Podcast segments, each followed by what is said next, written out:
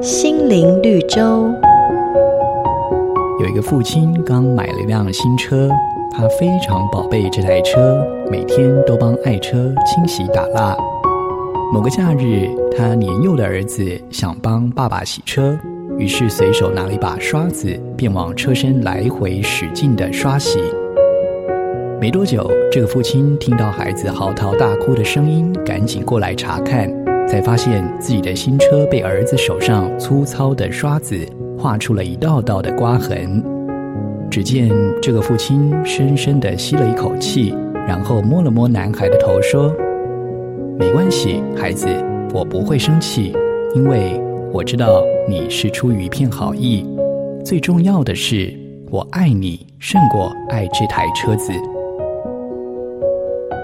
在与人互动的过程当中，你看重的是一份心意，还是一件事情的结果？圣经上说，人是看外貌，耶和华是看内心。不用担心自己做得不够好，只要按诚实行事，上帝必能够辨明隐藏当中的心思意念。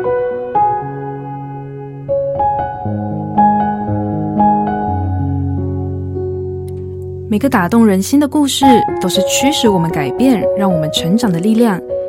如果你喜欢我们的节目，请帮我们分享给你的朋友，也别忘了按下订阅，避免错过之后精彩的内容。